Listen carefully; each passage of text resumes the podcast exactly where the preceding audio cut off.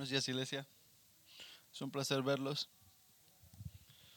Si no lo han hecho, te invito a que vayas a tu iglesia electrónica a primero de Juan 4 a primero de Juan 4 de 7 a 12 y mientras hacen eso déjeme llevarte a, a decirle este felicidades a todos los padres te queremos agradecer padres por este tomar una prioridad hoy al venir a la iglesia a hablar de Cristo a tus familias gracias por hacer eso Leyendo de primer, eh, primero de Juan 4, 7 a, a 12. Queridos hermanos, amemos los unos a los otros, porque el amor viene de Dios, y todo el que ama ha nacido de Él y lo conoce. El que no lo ama no conoce a Dios, porque Dios es amor. Así manifestó Dios su amor entre nosotros, en que envió a su Hijo unigénito al mundo para que vivamos por medio de Él.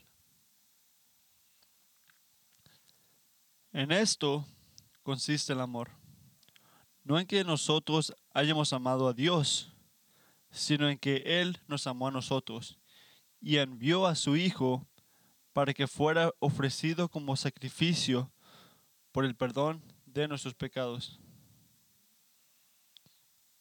Hermanos, si Dios nos amó a nosotros, debemos amarnos unos a otros. Nadie ha visto jamás a Dios, pero si nos amamos los unos a los otros, Dios permanece entre nosotros y entre nosotros su amor se ha manifestado plenamente. Oren conmigo, por favor. Padre, estamos muy agradecidos por tu amor. Muy agradecidos por tu amor como nuestro Padre. Padre, gracias por tu amor y porque tú nunca fallas a enseñarte en nuestras vidas. Y ahora, Padre, mientras predico tu palabra, te pido que tomes mis labios y hables por mí, Padre. Que agarres nuestras mentes que las enfoques en ti. Que agarres nuestros corazones y los quemes en fuego por un amor por, por ti. Ayuda, toma nuestros corazones y fórmanos de la manera que tú los quieras. Te pido por Cristo. Muchas gracias. Amén. Bueno, felicidades a muchos de ustedes que han acabado de terminar sus clases. Estoy muy alegre. Ya llegó este el verano. Muchas cosas que hacer ahora. Muchas cosas que quiero hacer yo también. Ya este ya llegó el tiempo de, de descanso del verano.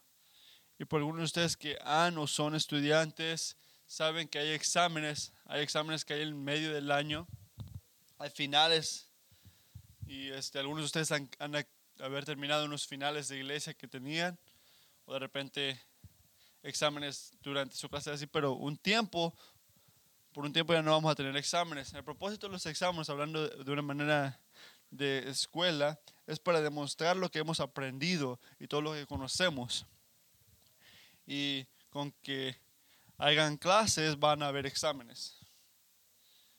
Y como hemos este, estudiado el libro de Primero de Juan, estamos hablando de exámenes y, y Juan ha presentado diferentes exámenes este, o pruebas que hemos tenido. Esas pruebas son más difíciles, esas pruebas es que este, para poder enseñar a la gente que está leyendo o hablando de nosotros quién está en el Señor y quién no. Y al hacer eso, para tener aseguranza a esa gente que sí están este, en su fe cristiana. Hemos visto muchas veces como Juan ha este, enseñado el amor. Esos que vienen de Dios van a amar. Y lo van a demostrar, van a demostrar el amor de Dios también. Si ves el primero de Juan, capítulo 3, versículo 10, Juan dice, así, así distinguimos entre los hijos de Dios y los hijos del diablo. El que no practica la justicia no es hijo de Dios, ni tampoco lo es que no ama a su hermano. Así por definición, un cristiano, lo que dice Juan, no puede existir si no ama. Pero no puedo sobredecir la gravedad y la importancia de este, del amor, de amarnos unos a otros. Y también pienso que cualquiera, cristiano o no, podría este, decir que el amor es muy importante y cristianos debemos de amar. Hemos escuchado eso y lo sabemos. Pero eso no es el punto de lo que está diciendo Juan aquí. Esto no es lo que está diciendo. Lo que dice este el texto es lo que quiere decir Juan cuando, dice amor. ¿Qué significa amor eh, a la manera que lo dice Juan? Y ahora como algo del lado, Padre, en primer lugar, primería del Padre, la manera que responden esta pregunta y la manera que practican esta pregunta es una manera más significante que van a tener que hacer ustedes en sus hijos. Así que regresando al versículo, si todo lo que decimos es que al amarnos unos a otros es importante y no definimos la, este, la naturaleza del amor, escúchenme muy claramente, no he dicho nada que es cristiano todavía. Muchas religiones, muchas sociedades, hasta sociedades que ni tienen a Dios, dirían que el amor es importante, que practicando amarnos unos a otros es muy importante. Y nosotros amigos vivimos en una cultura que está creciendo de una manera muy agresiva hasta representarnos a nosotros o filosofías de lo que significa el amor y de lo que no es. Lo que debemos aceptar como amor. Así que esta semana estaba en una cosa en Facebook, un amigo que lo conozco muy bien, que estaba marchando en un lugar hablando de este, de este, que la gente que, que, del mismo sexo se puedan casar, que decía un sign que dice que el amor es amor. Y yo me pensé a mí mismo, es verdad eso, el amor es amor. Después de la semana tuve una conversación con alguien, con, este, el amor fue definido, este, nada más que una reacción metabólica este, de la, donde la dopamina este, está en, este, en el centro del, cuerpo para poder este, hacer el amor. El amor es este, un tipo de reacción metabólica en el cuerpo, una unidad biológica. Así que me pensé a mí mismo, si esto es verdad, si yo le digo a mi esposa, se escucharía algo así. Y claro, en una manera muy romántica, se escucharía así. Hola, amiga biológica. Me gustaría hablarte a ti para que tú puedas subirme esta reacción metabólica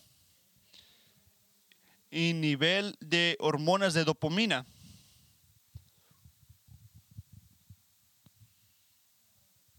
Así a un científico se podía escuchar bien.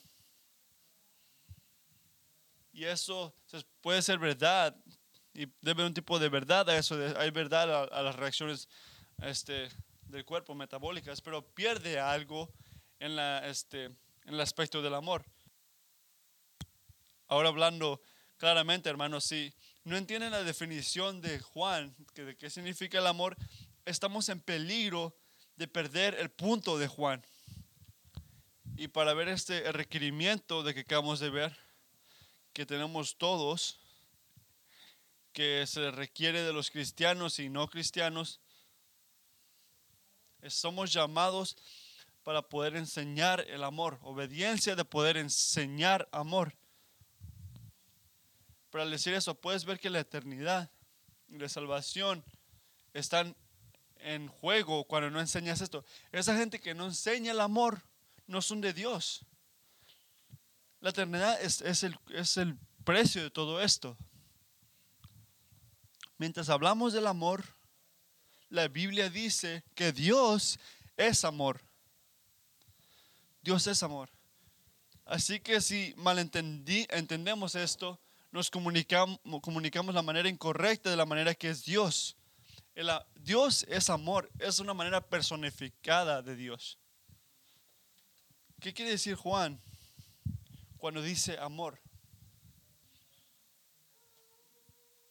Y si nos tomamos el tiempo, podemos ver, y es mi deseo, poder hablar de esto y poder someterle esto a ustedes, que el amor es definido por Juan y requiere fe en Cristo. Requiere fe en Cristo.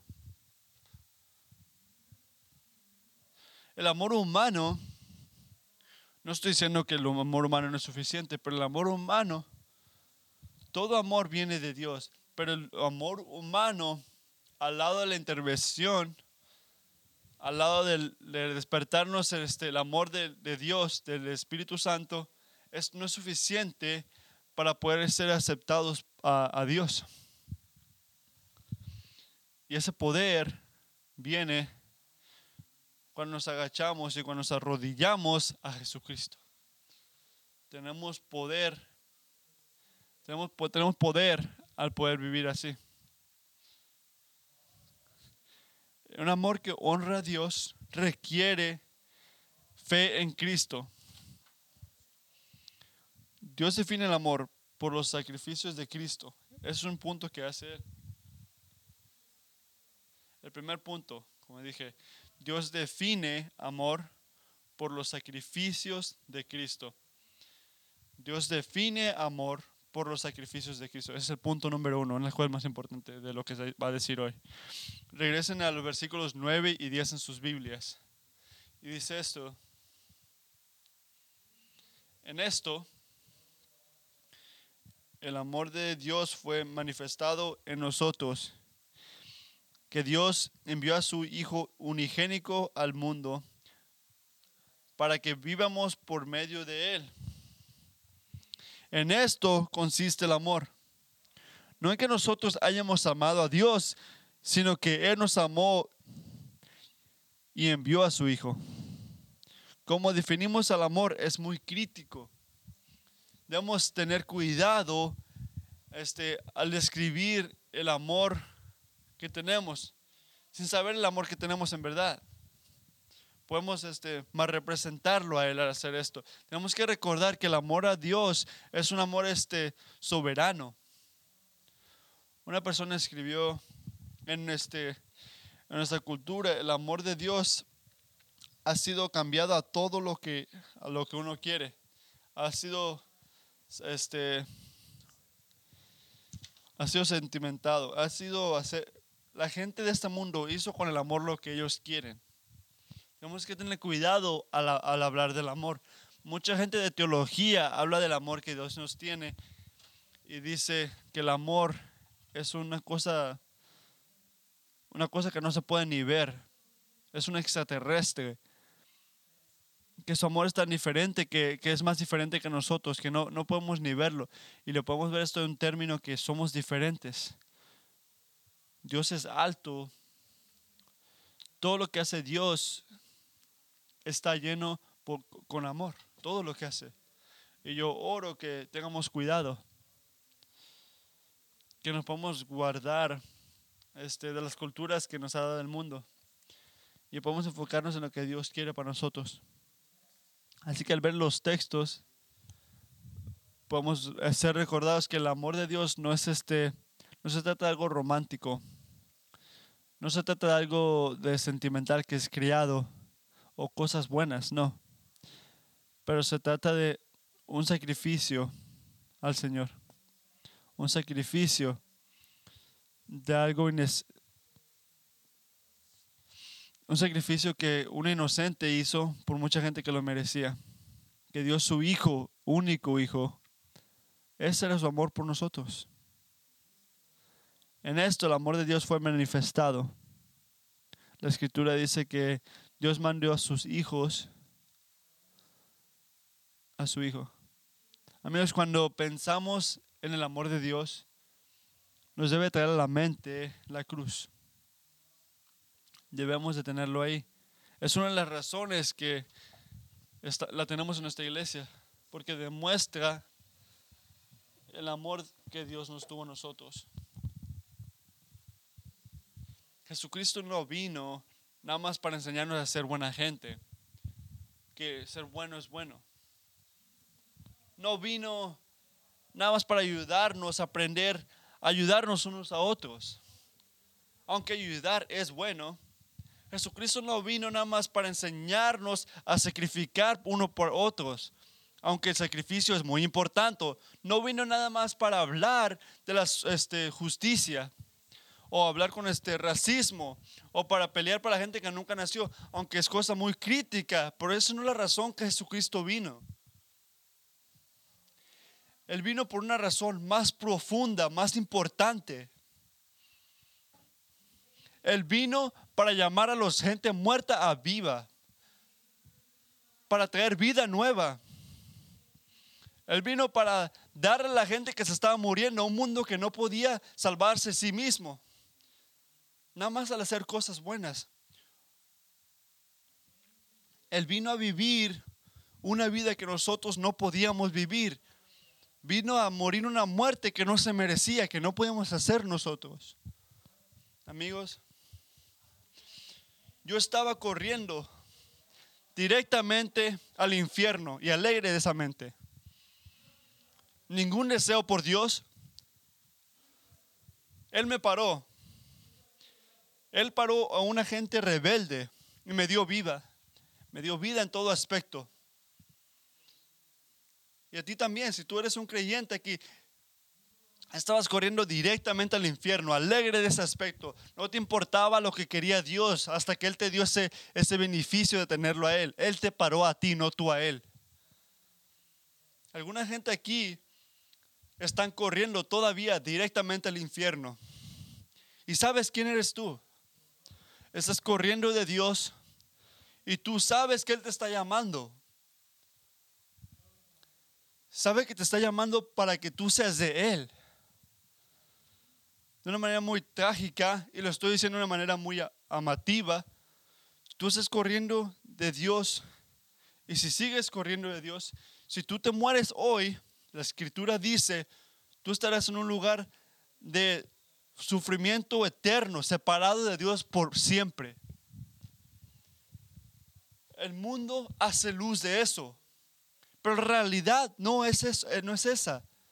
Si tú estás corriendo de Dios, si estás este, distanciado de Él, si has dejado que tu pasión por Él que se caiga, por favor considera el amor que Él te tiene a ti. Considera tu eternidad. Jesucristo vino para tomar en su cuerpo, en su en su sufrimiento tu pecado.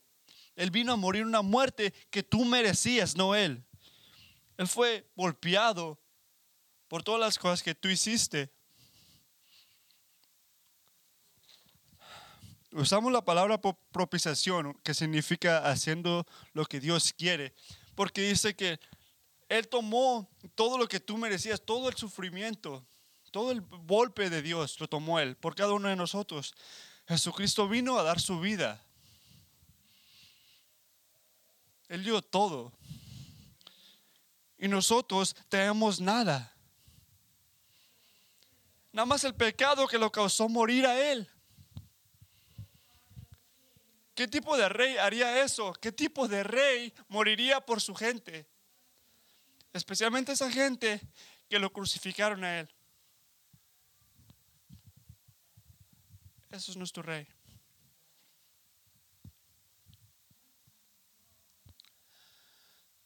¿Qué tipo de amor hace eso?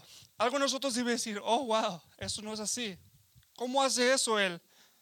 Él murió por ti, por todo lo que hiciste tú. Eso no está correcto. Un padre tomó su, su hijo inocente, su único hijo, y a Él le dio todo el sufrimiento del mundo y lo culpó a Él por todo.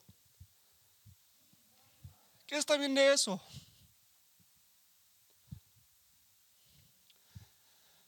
Lo que está correcto de eso es que eso demuestra el amor que Él te tiene a ti y la gracia de Dios. Y amigos, está aquí ahorita y ese es usted, como hijo de Dios, tienes tanto, tanto que celebrar, tanto por celebrar, dado que te lleve, debe llenar toda tu vida. Y eso, amigos, es lo que dice que la Biblia es el amor de Dios. A lo que debemos estar alegre, a lo que nos debemos enfocar, a lo que nunca se cansa. Eso es buena, buenas noticias. El punto número dos. Dios nos pide que amemos en práctica y entendimiento. Es el punto número dos. Este, Dios nos pide que amemos en práctica y entendimiento. Versículos de 7 a 8. Queridos hermanos, amemos los unos a otros porque el amor viene de Dios y todo el que ama ha nacido de lo que conoce. Primero de Juan 3:11 dice, ese es el mensaje que han oído desde el principio, que nos amemos los unos a otros. En uh, Juan 3:74, este mandamiento nuevo les doy, que se amen los unos a los otros, así como yo los he amado a ustedes. Jesucristo dice otra vez, ámense unos a otros. El amor que nos somos llamados nosotros es amor que tiene a Cristo en, en, en enfoque en el centro de todo.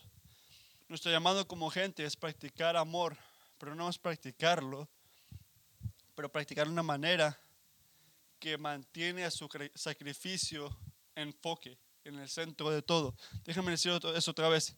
Somos llamados a amar de una manera que mantiene su sacrificio en el, en el, enfoque, en el centro. Y al poder hacer eso, para poder hacer eso, para poder practicar el amor de esa manera para poder enfocarnos en Él. Debe de ver de un tipo de renovación de nuestros corazones por el Espíritu Santo. No nada más ocurre porque nosotros queremos. Debemos ser renovados y necesita el poder de Dios. No nada más usted, usted no es suficiente. El amor de un humano, no importa lo noble que es, no importa nada, nunca será suficiente para Dios. Y el enfoque debe ser el Padre, el Hijo y el Espíritu Santo para poder hacer eso. Usted no puede hacer eso solamente en su propia fuerza. Pero esto es todo enfoque de la Escritura. El amor que somos llamados para obedecer debe de enfocarse en el amor de Dios. Lo que quiere Dios. Unos pensamientos para poder enfocarnos en el Señor. Como dice Juan en primer lugar debe de honrar a Dios. Debe de honrar a Dios. Es interesante la manera que Juan usa la frase que Dios es amor. Dios es amor. Dios escribe el, carácter de, de Dios, una naturaleza que es amor. Que significa todo lo que hace Dios está colorado por amor. Todo lo que hace su justicia, sus actos, sus pensamientos, todo amor, su disciplina, todo viene de amor, enfocado amor, sus mandatos, amor, su cuidado, amar. Todo es amor. Y todos los que nacen de Dios y practican amor de esa manera, deben de practicarlo de una manera que lo refleje a Él, la manera que Él lo haría, la manera que Él cuidaría, la manera que Él cuidaría, la manera que Él amaría a la gente. Al decir eso, cosas hechas en el nombre de Dios que violan su característica y sus, y sus pensamientos no son amor. Wow. Wow, wow. Aquí es, lo voy a decir, lo voy a explicar. Diciendo que dos gente que no están casadas hagan el amor porque se aman, no es amor. ¿Por qué? Porque viola lo que dice el Señor. Todo tipo de amor que dice el mundo, que no viene de Dios, que no viene de la palabra, no es amor. y es este no honra la manera que Dios quiere que amem- nos amemos y que cae corto de lo que significa amor. Decir que quiero dejar a mi esposa porque ya no la amo, viola y se burla también del amor y la institución de estar casados que fue criado por Dios.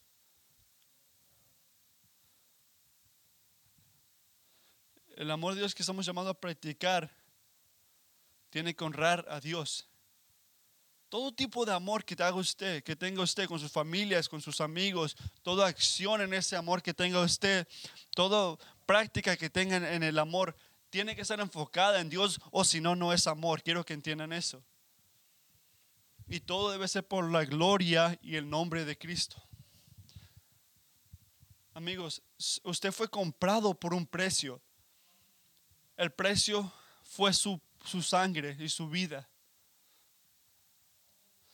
Todo lo que somos llamados a hacer es honrarlo a Él en la manera que amamos, incluyendo la manera que amamos. La manera que debemos, de- debemos demostrar eso. Debemos de magnificar su sacrificio en todo aspecto de nuestras vidas.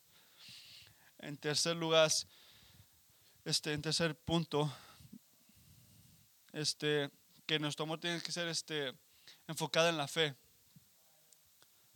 Todo tipo de ah, todo tipo de amor, todo tipo de fe requiere la escritura, actuando lo que, a lo que nos dice la escritura que hagamos. El amar de la manera que la escritura nos dice debe de causarnos, o, ah, causaría, perdón, es un tipo de inconveniencia, eh, requiere sacrificio, requiere oración, requiere estar este, desesperado para escuchar de Dios, requiere este, este, que usted se enfoque, requiere que usted se dé su vida por Él y, y sí va a sufrir. Amigos, la emoción de un humano no es suficiente para poder agarrar esa cruz. La emoción de un humano no es suficiente. Un amor que está enfocado en ti o en la cultura, en la sociedad. Un amor de esos nunca es suficiente y nunca te ayudará a sacrificar tu vida por, por, por Jesucristo, por Dios. Nada más un, un amor que es de la escritura puede hacer eso. Solo un amor que es fiel a Él, enfocado en Cristo y que honre a Dios puede traer este, todo lo que Dios quiere para tu vida, toda la alegría que Él quiere para usted. Y se trata de practicar su amor. Él nos llama a que practiquemos ese amor para nuestra alegría también. No nada más para Él, para nuestra alegría. Y esa alegría, no se puede, de eso no se escapa uno. En tercer lugar, Dios expresa amor por la gente que lo conoce y ama. Así que hemos tenido tres puntos.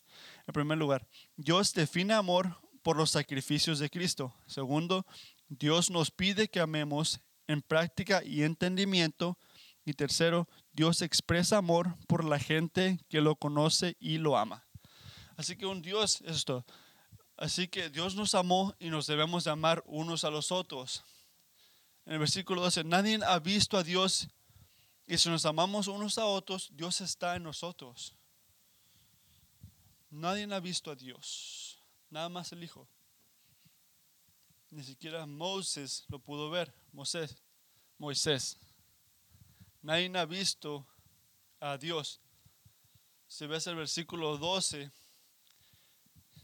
mientras lo perseguimos en amor, nadie ha visto jamás a Dios, pero si nos amamos unos a otros, Dios permanece entre nosotros y entre nosotros su amor se ha manifestado plenamente. Mientras nos perseguimos a Él, practicamos su amor, hacemos el amor de Dios este, visible, se puede ver quién es Él. Dios está en los actos, Dios está en el amor, no, eh, no- no en cosas visibles. Estamos llamados a, a- ver este, si usted es un esposo, usted sabe, la, usted sabe, amen a su esposa como, como Cristo amó y ama a la iglesia y dio su vida a sí mismo por ella, sacrificando por ella. Es apropiado que nosotros sacrifiquemos unos por otros. Sacrificando por nuestras, sacrificando por nuestras esposas. Si ves un hermano o una hermana en necesidad, considera cómo los puedes ayudar para honrar al Señor.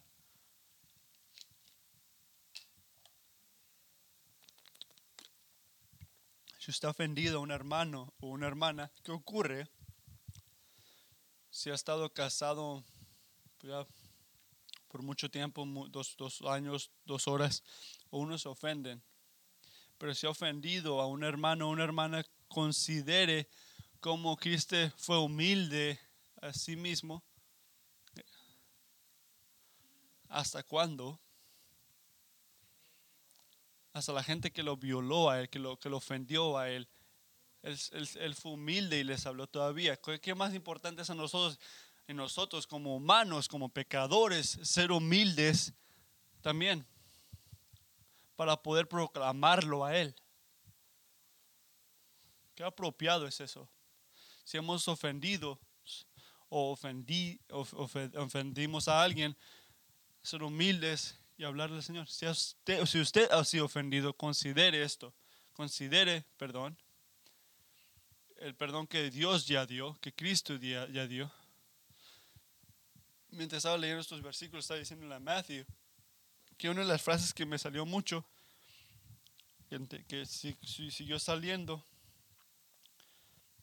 donde dice, en versículo 11, queridos hermanos, ya que Dios nos amó a nosotros, Dios nos ha amado a nosotros.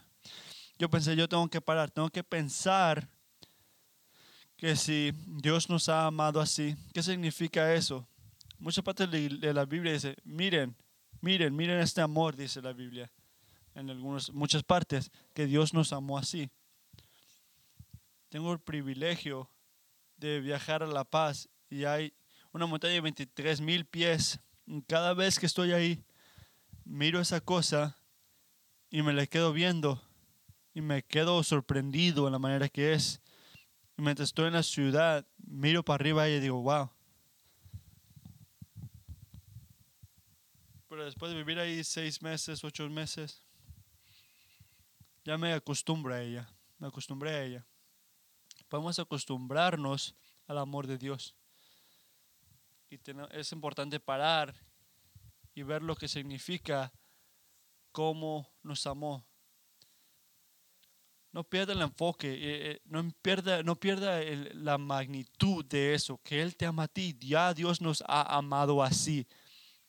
No porque usted ve ese, amor todo el tiempo, esa gloria todo el tiempo, no, no pierda el enfoque de la magnitud de eso. Estoy muy agradecido por todo esta mañana que nadie ama a Dios perfectamente. Como cristianos estamos en, trabajo, ¿no? no estamos perfectos nosotros. Y debemos recordar por qué lo hacemos y por quién lo hacemos. Nacer otra vez trae un este conocimiento que el amor de Cristo es nuestro ejemplo y nuestro enfoque. Su amor debe estar enfocado en todo lo que hacemos. Así que déjenme preguntarles esta mañana, mientras ustedes eh, practican el amor o piensan de practicar el amor, piensan en su fe. ¿Está más este, enfocado el amor de que Dios le tiene a usted? ¿O está mirando en todo lo malo que está haciendo usted en su vida nada más? ¿Está más enfocado en el amor que Dios le tiene a usted o nada más en sus fallas de su vida? Así que sí, está diciendo que, sí, que ¿Qué, está viendo usted más? ¿Está viendo lo bueno o lo malo en su vida? ¿Está viendo todo, todo tipo de, maldad o todo lo bueno? No seré suficiente, no, sé, no soy lo suficiente. Ese es un problema con su fe. Es un problema de, ver este, la cosa mala, y no, enfocarse en, tu, en su fe. Él ha dicho que su sangre ha lavado todos nuestros pecados los llevó del este al oeste, significa que están separados no podemos este, enfocarnos en eso. Tenemos que recordar el amor de Cristo. Recordar que lo, lejos que está del este, del oeste. Él ha tomado tus pecados del este al oeste y los ha tirado, ya, ya, ya no existen, ya, ya no, no existen. Él los tomó y estás en el enfoque de Dios, de Cristo, trayendo eso a nuestras mentes. Le trae honra y gloria a Él. No se olvide que, que debe enfocarse en lo bueno y debemos ser más este, enfocados en el amor que Él tiene a usted y no tan enfocado en las cosas malas de usted. En el amor de Él, enfóquese. Está convencido que Él está trabajando en su vida. Usted está convencido que Dios está trabajando en tu vida ah, para traer su amor a Él. O estás en un lugar donde, donde está diciendo, oh, eso no va a ocurrir, no lo veo. Intentado una y otra vez, pero no veo nada.